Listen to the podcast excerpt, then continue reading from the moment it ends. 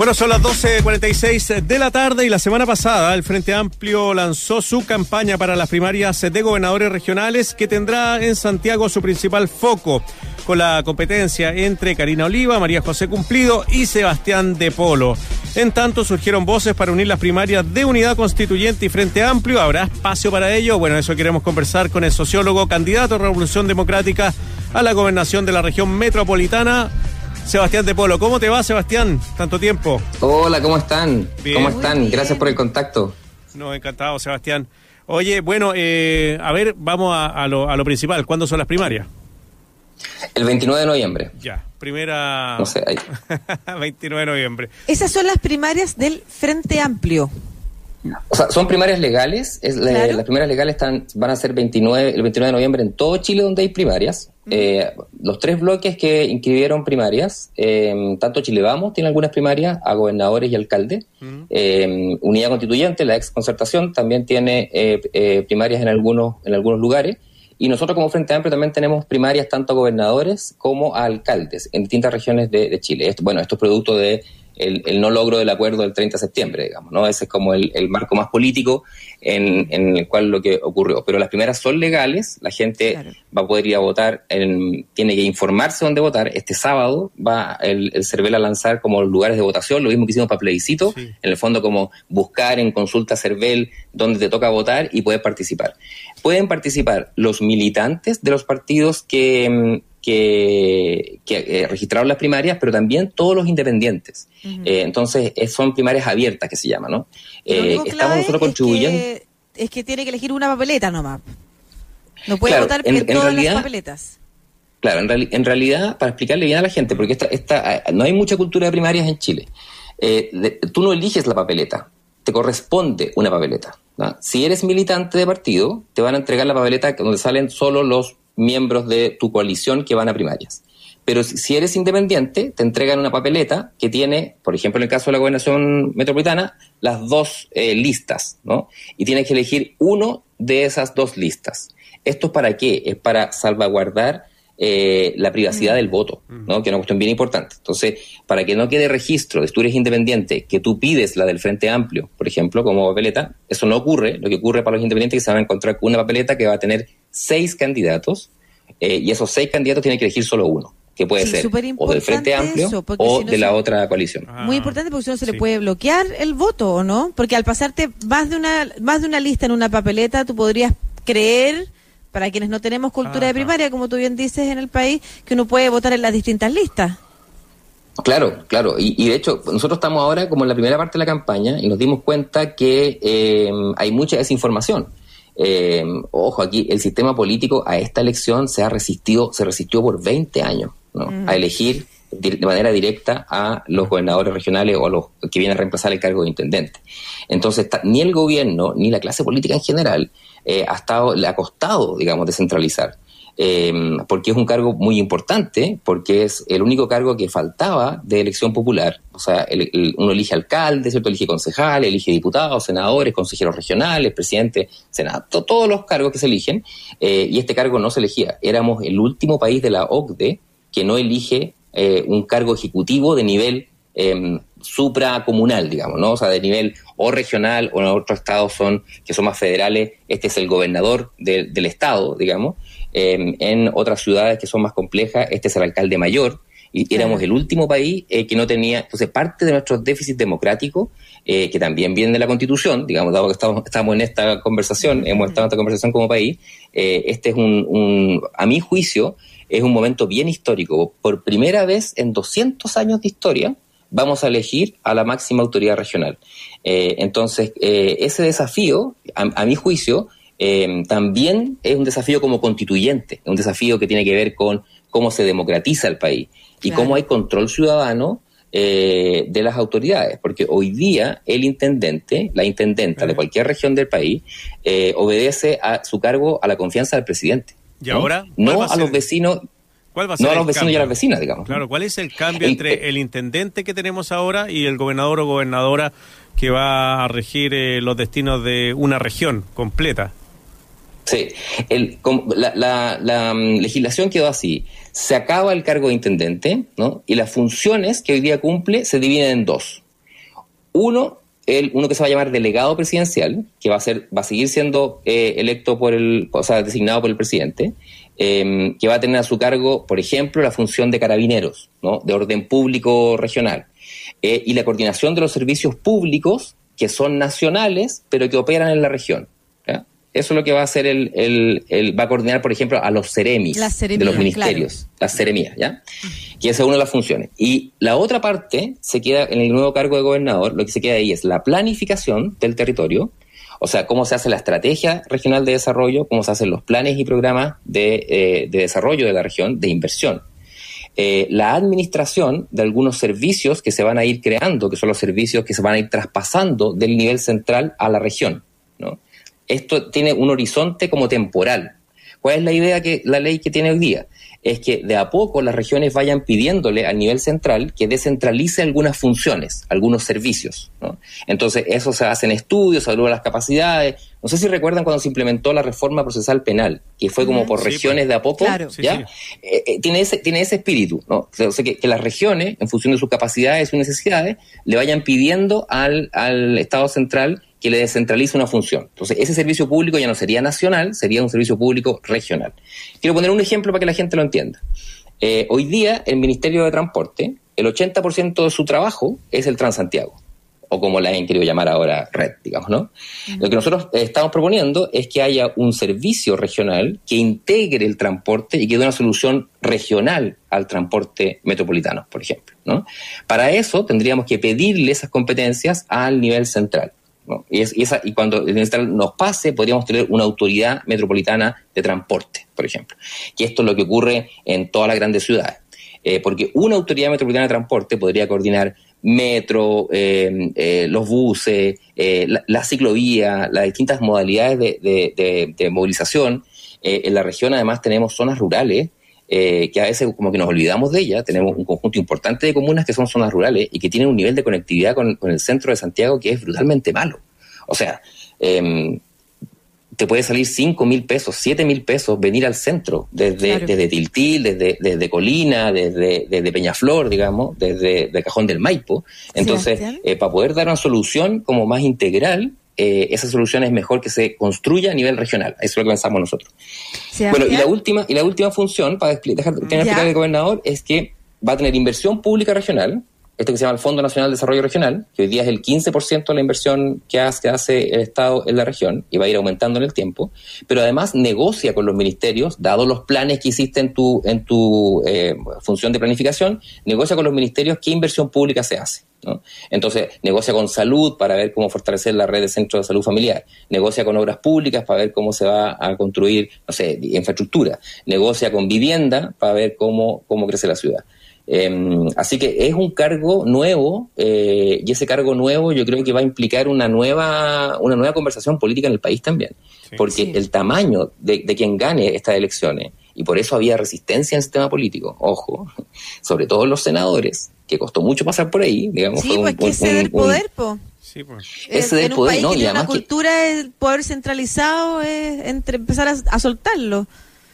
O sea, mira, yo estudié sociología en la Universidad de Concepción. Eh, y ah, obviamente en Concepción. ¿Compañero? Sí, pues son los dos. Sí, yo Sí. Oh, yo de origen, de origen, yo de origen soy de Rancagua, eh, ah, pero me fui, a estudiar, me fui a estudiar a la Universidad de Concepción y viví 10 años en Concepción. Entonces yo conozco, eh, tú también, Lucía, también lo conocí, la experiencia del centralismo desde las regiones. Eh, pero ahora que yo llevo 15 años viviendo en Santiago, eh, eh, en, Santiago también hay centralismo. Es medio invisible, digamos, ¿no? Porque están las oficinas de los ministerios, pero también hay centralismo. Y hay centralismo sobre todo con la decisión de inversiones. Eh, entonces, ah, el nuevo cargo es una, una oportunidad de, democracia, de, que la ciudadanía elija a su representante. Sí, Nos parece que, Marcelo, quería avanzar en una pregunta hace un, hace un ratito porque me parece importante. Nos queda súper poco tiempo para las primarias. Eh, y para las elecciones de gobernador. Y, y, me gusta mucho que se estén renovando los nombres también de, algunas candidaturas, pero es importante posicionar esos nombres. Entonces, a mí me parece interesante que en esta conversación también, Sebastián, tú tengas la posibilidad de contarle a muchos auditores o auditoras que no te conocen cuál es tu trayectoria política también y qué es lo que representas. O sea, y diría también, Lucía, y propuesta, pues. Sí, y después avanzar en los pilares de tu candidatura, que es lo que diferencia la tuya de otras, por ejemplo. Pero partamos por que la gente te conozca. Bueno, yo soy sociólogo, soy profesor universitario, hace 15 años en la Escuela de Ingeniería de la Chile. Em, soy investigador en general, ese es mi trabajo. Eh, yo investigo el trabajo humano, investigo organizaciones em, y, el diseño de organizaciones, ¿no? Y la planificación de organizaciones. Por eso además creo que estoy como eh, competentemente capacitado para poder dirigir una planificación estratégica regional, por ejemplo, ¿no? Es parte de las cosas que yo he hecho en mi función profesional. Soy casado, tengo dos hijas em, eh, con las que vivo en el barrio Bellavista, acá en Santiago. ¿Y tu experiencia eh, política? Y mi experiencia política, claro, mi experiencia política surge en el 2009-2010. Eh, yo soy uno de los fundadores del Partido de Revolución Democrática después de cuando nos juntamos con Giorgio, con Miguel, con Pablo Vidal, que hoy día son todos diputados, digamos, y formamos este nuevo partido. yo fui coordinador nacional de ese partido, he sido dirigente de ese partido por muchos años, y a mí me tocó también fundar el Frente Amplio, el 2017.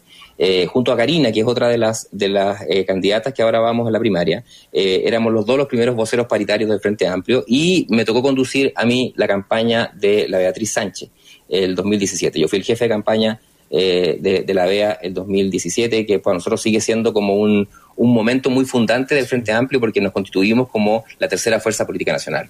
Entonces, eh, el, nosotros creemos que desde esta nueva, este nuevo cargo también como hay que darle la oportunidad a, nuevos rostros y a nuevas ideas.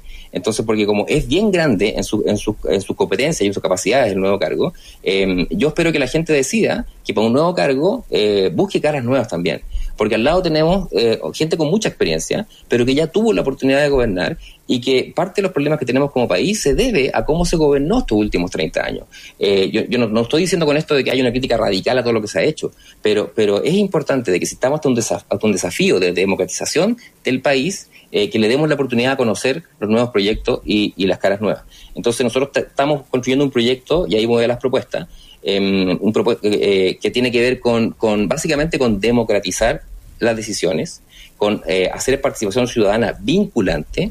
Eh, como hay que hacer una estrategia de desarrollo, hay que hacer planes, esto se puede hacer con metodologías participativas.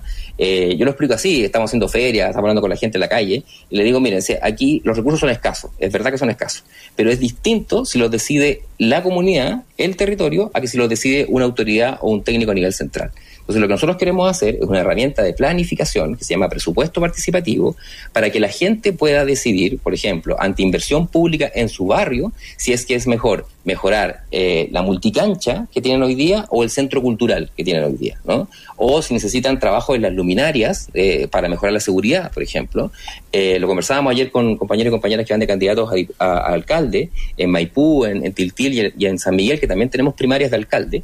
y, en todas las comunas que ha ocurrido, no sé si también lo saben, hechos de corrupción asociados a eh, a, la instalación de luminarias. ¿Se acuerdan que ha habido una, hay un escándalo, hay un, caso abierto en fiscalía producto de esto? Bueno, si eso como se decide comuna a comuna, es más ineficiente que se decidiera a nivel regional con una gran licitación, por ejemplo, y esa gran licitación que tenga estándares eh, de mucho mejor calidad. O sea, hoy día un municipio que tiene hartos profesionales puede hacer una buena licitación, pero un municipio más pobre que no tiene los mismos profesionales le pueden pasar gato por liebre. Entonces también aquí hay un tema de control ciudadano y democrático de la inversión pública, que es bien importante en la región. y el otro eje importante nuestro, eh, de, esto termino, el otro es, es la, la, la, le llamamos justicia territorial, em, que en, en Santiago, en toda la región, hay dos Chiles.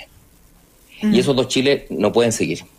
O sea, con la inversión pública tú lo que deberías garantizar es un estándar mínimo de calidad que por solo hecho de, la, obra pública, estoy pensando, ¿no? De la infraestructura, que por solo el hecho de, que como es plata de todos, debiera ser el mismo estándar. O sea, tiene que ser el mismo estándar la ciclovía, el mismo estándar la multicancha, el mismo estándar el patio de juego, eh, independiente, digamos, de que tu comuna tenga más o menos ingresos. Entonces, esa injusticia territorial, eh, esa desigualdad territorial, nosotros la queremos atacar de frente eh, con que focalizar la inversión pública en las comunas que menos tienen.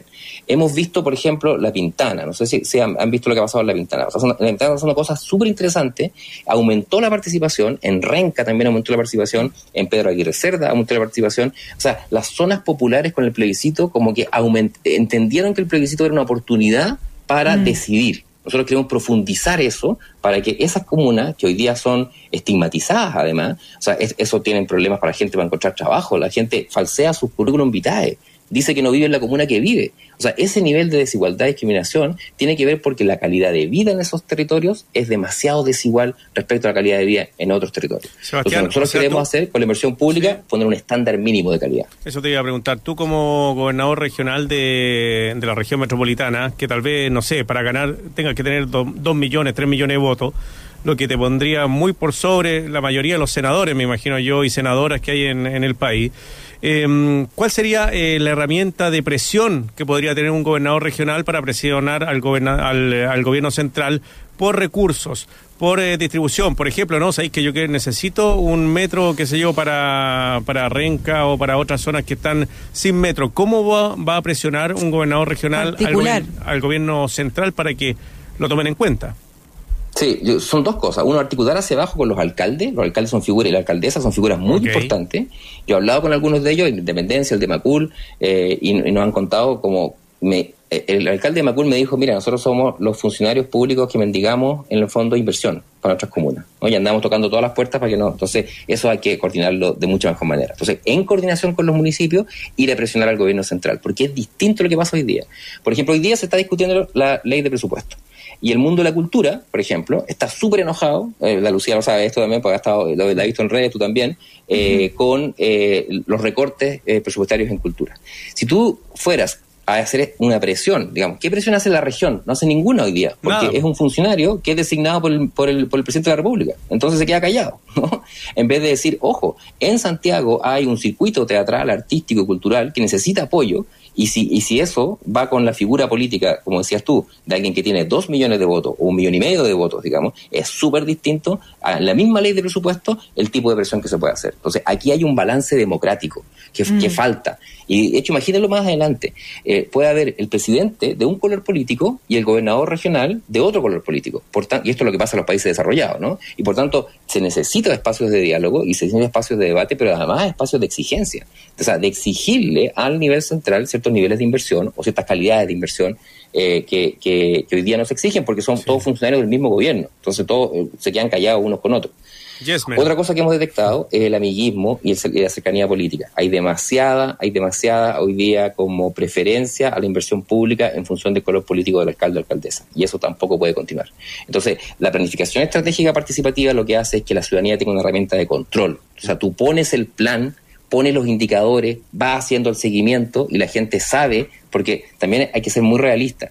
Eh, Chile tiene muchas necesidades y tiene pocos recursos en el Estado esto tiene que ver con la reforma tributaria y otras cosas más, ¿no? Pero, pero, pero tiene pocos recursos. Pero si tú es transparente, y a mí me ha pasado en mi trabajo, cuando uno, le explica a la gente, mire, no hay muchos recursos, entonces usted priorice, la gente prioriza y sabe que primero va a venir la vereda, y después de la vereda va a venir, no sé, el área verde, digamos, ¿no? Y eso lo puede ir viendo y que sea transparente de decir por cómo se está ejecutando, cómo se asigna, eh, cómo se trabaja. Entonces creemos que es una oportunidad grande de democratizar el país. Sebastián, te voy a hacer una pregunta que es súper difícil en el contexto de compañerismo, ¿no es cierto? Pero tú en este momento vas a primarias con la Cote Cumplido y la Karina Oliva, a quienes espero eh, tengamos la posibilidad también de entrevistar como tú y conocer en profundidad eh, sus, sus pilares o los pilares de su propuesta de gestión. Hemos tenido también a otros candidatos y candidatas, tenemos a la doctora Elia Molina acá, a con Claudio Rego, hemos también tenido la oportunidad de conversar. La pregunta que te quiero hacer es en el contexto de tu primaria, ¿qué tienes tú que no tengan ellas? eh, a ver, no es tan, no es tan fácil, ¿eh? porque lo que hemos hecho es una primaria bien, bien colaborativa. Nosotros nos lanzamos juntos, hemos ido hasta reuniones con alcaldes juntos, vamos a seguir haciendo cuestiones juntos y debates juntos. Mi sensación es que nosotros tenemos una capacidad más de, de, de, propuestas y de proyección.